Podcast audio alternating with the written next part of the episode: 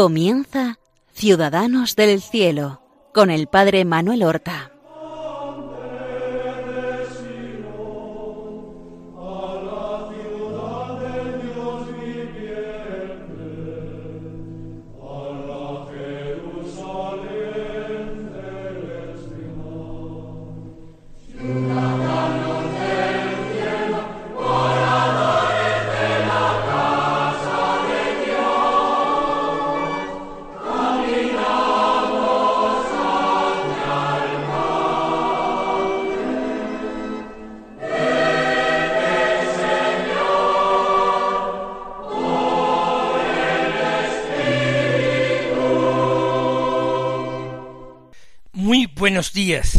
Comenzamos una nueva emisión del programa Ciudadanos del Cielo, en el que nosotros exponemos, comentamos, desarrollamos la vida de algunos hermanos nuestros que nos han precedido con el signo de la fe y que ahora están con Cristo, reinan con Cristo, han triunfado con Cristo, reinan, triunfan con Cristo son nuestros hermanos los santos, los testigos de Dios para nuestro mundo, los perfectos imitadores de su Hijo Jesucristo.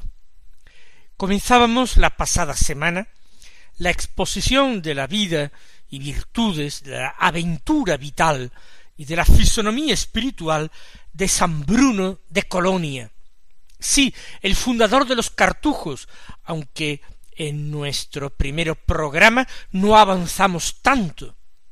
Lo habíamos dejado enfrentado a su arzobispo llamado Manasés, un hombre que se había dejado tentar por el poder y por el dinero, que había prestado su obediencia y su lealtad antes al rey que no al papa, que se había doblegado al poder real y ordenado obispos sin el consentimiento y sin el querer del Papa. Eso sí, quizás cogiendo eh, prebendas y recibiendo ventajas económicas a cambio de este prestarse a conceder favores espirituales, lo que puede conceptuarse como simonía.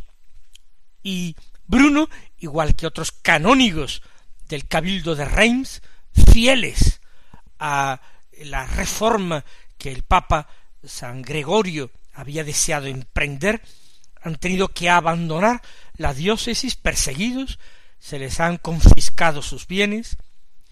Allí, en el destierro quizás, ha madurado Bruno y algún otro compañero su deseo de abrazar la vida monástica y abandonar el mundo.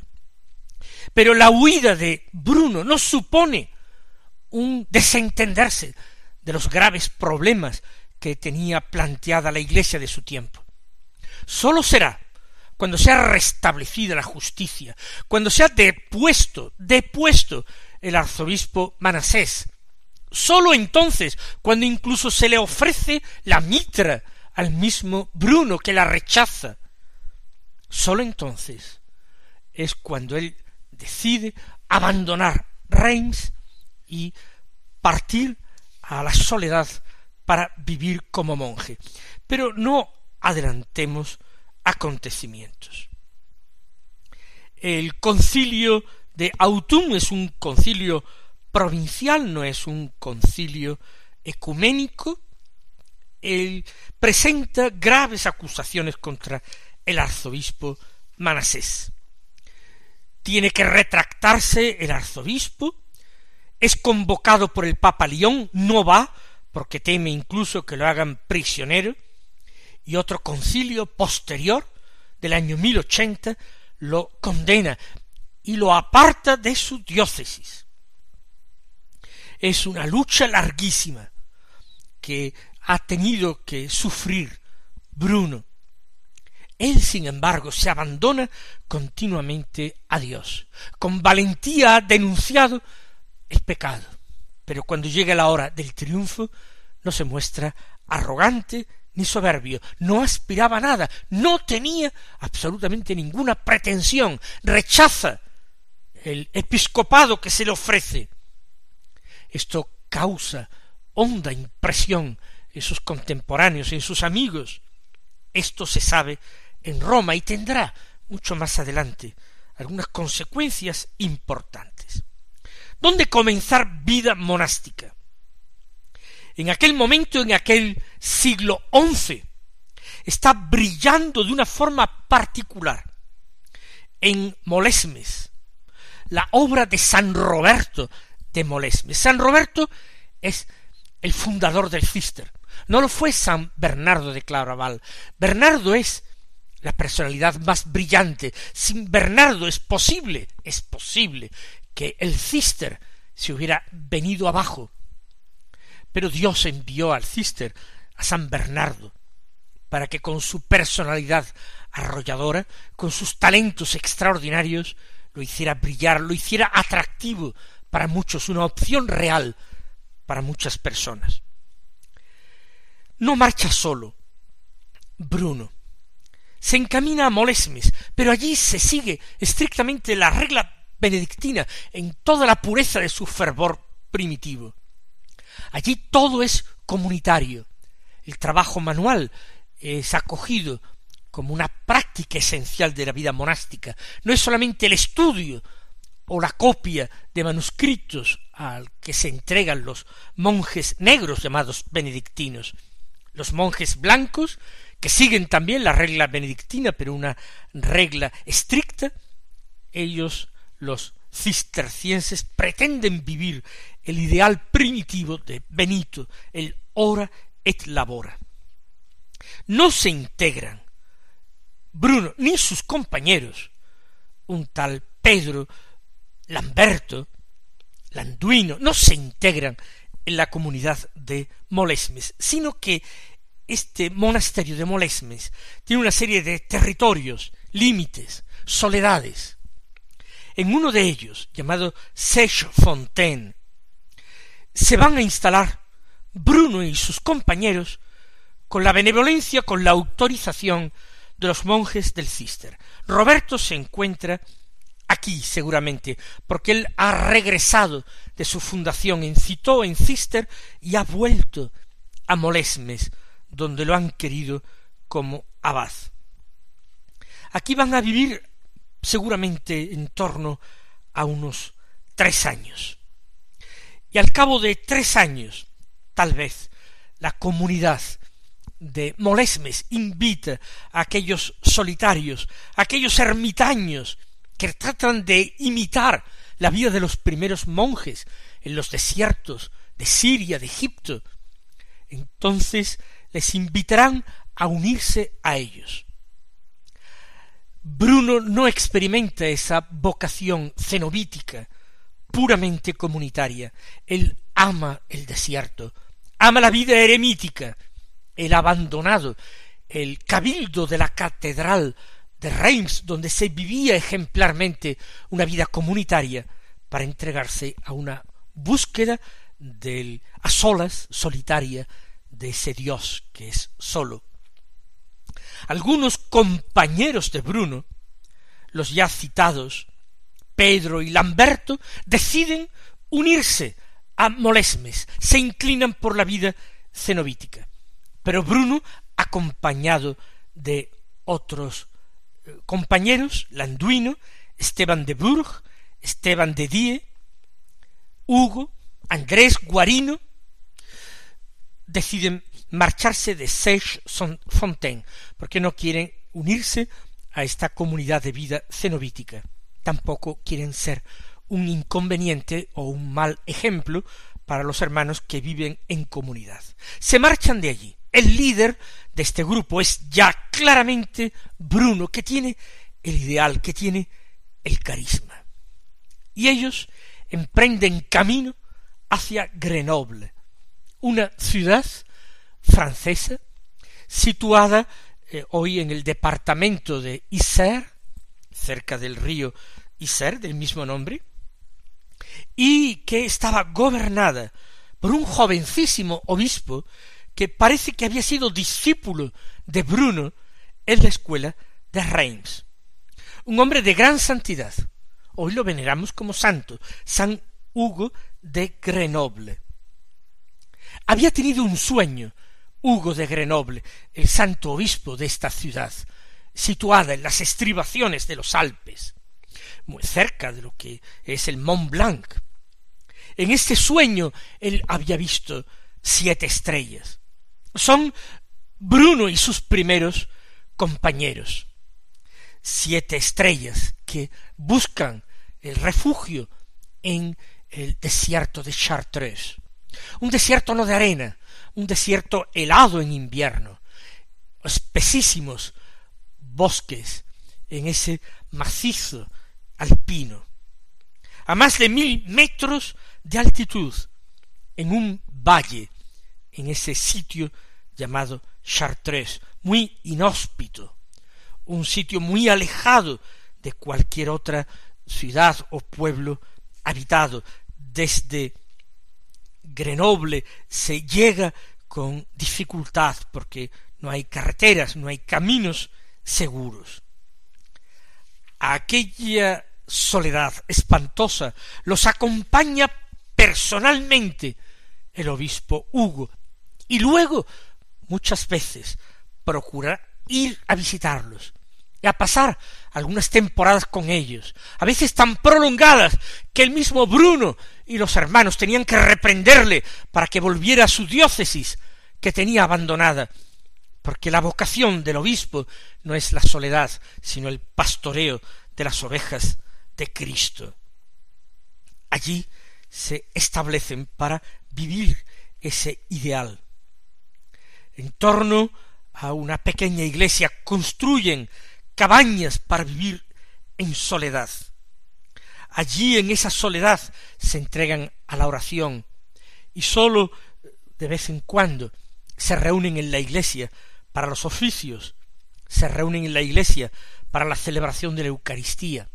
Algunas veces toman alguna recreación en común para expansionar el espíritu, para vivir la comunidad cristiana, para sentirse iglesia.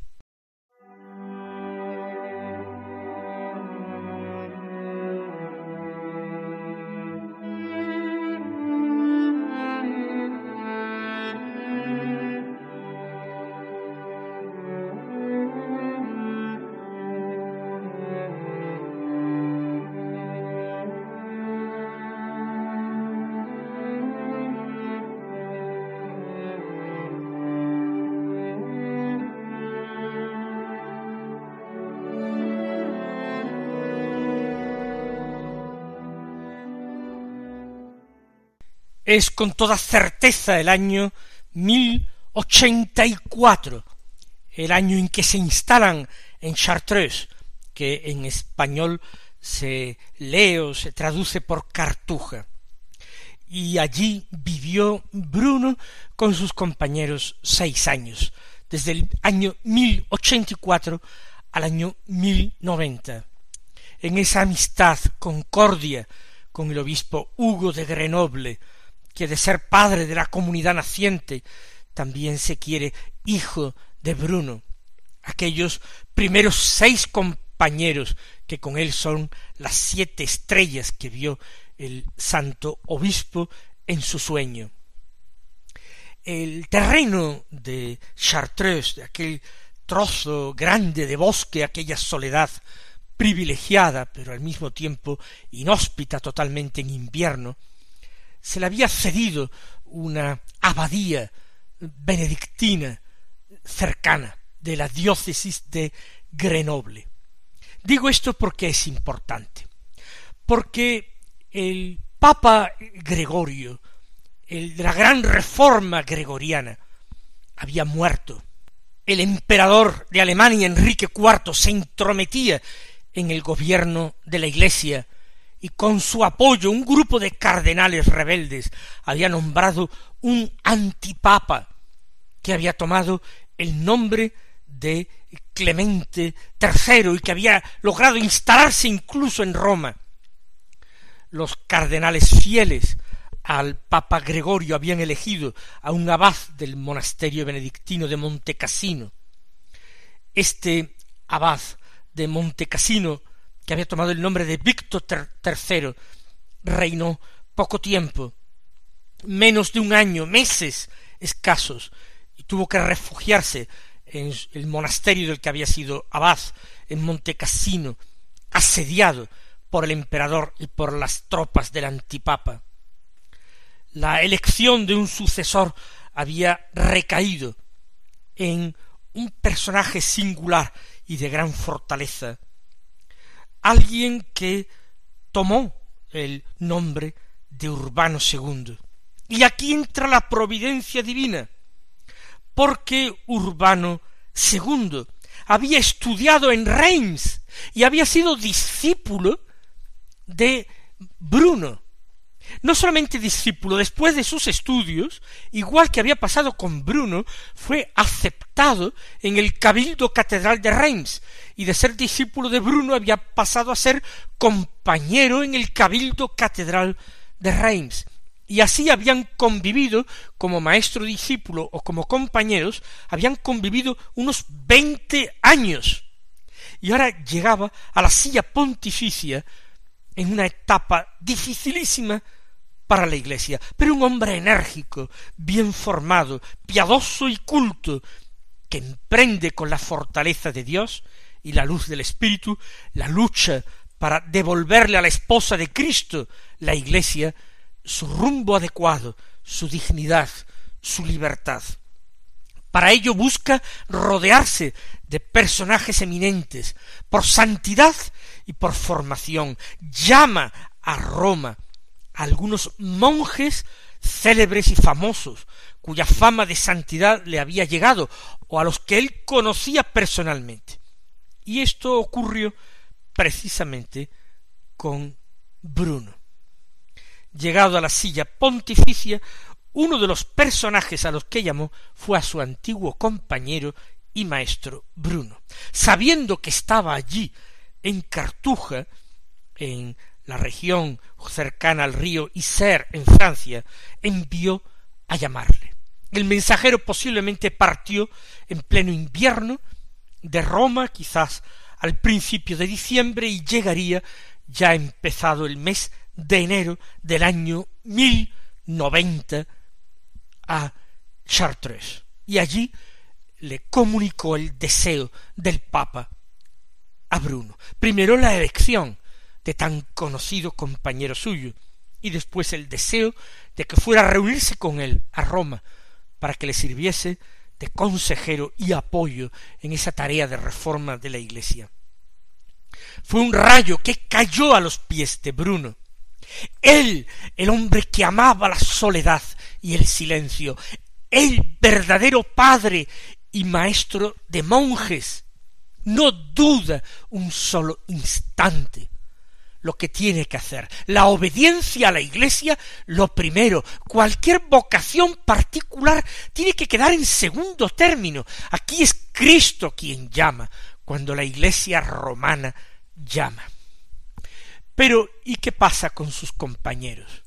Cuando la noticia es conocida por los solitarios de Chartreuse, cunde el desánimo, un desánimo tan grande que deciden abandonar Cartuja Chartres.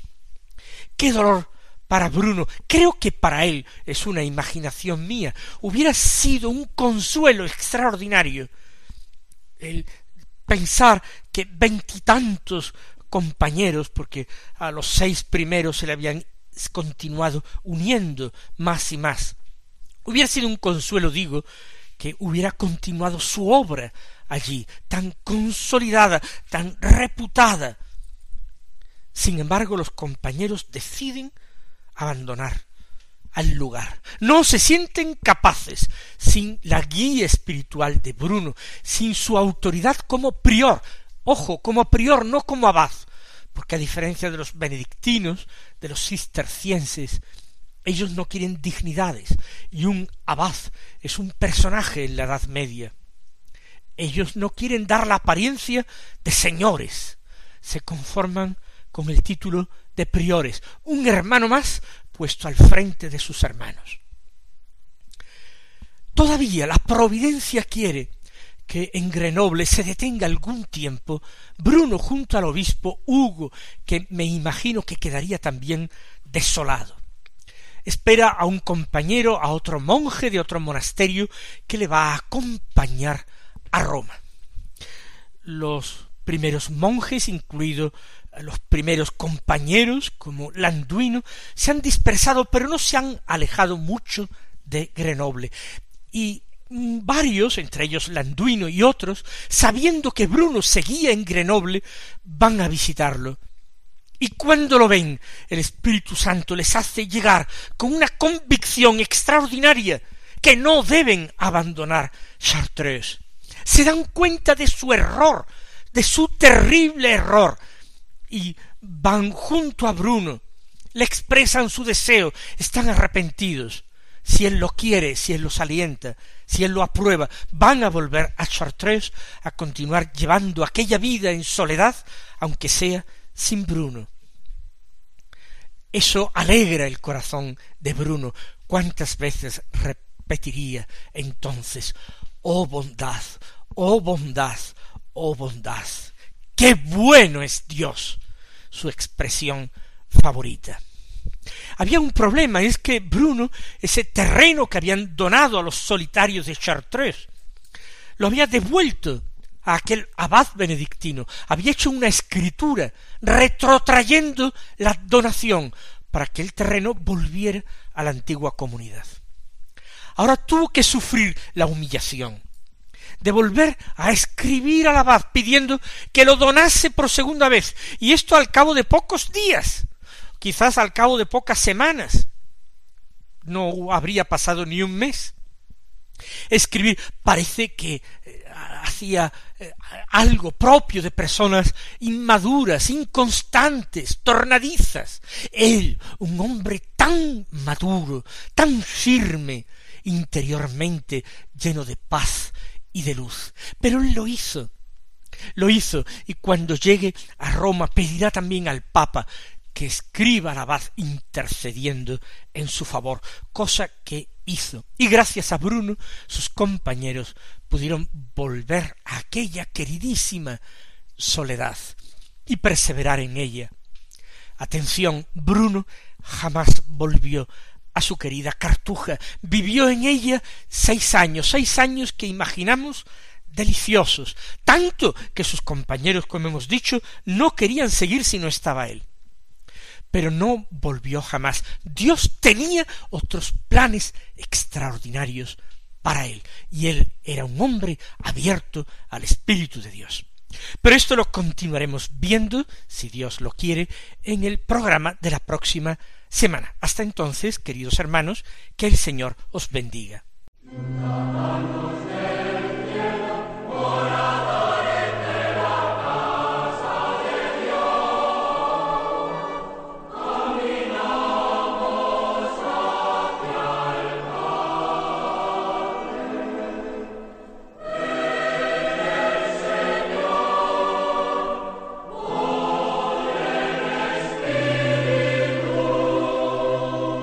Han escuchado en Radio María Ciudadanos del Cielo con el Padre Manuel Horta.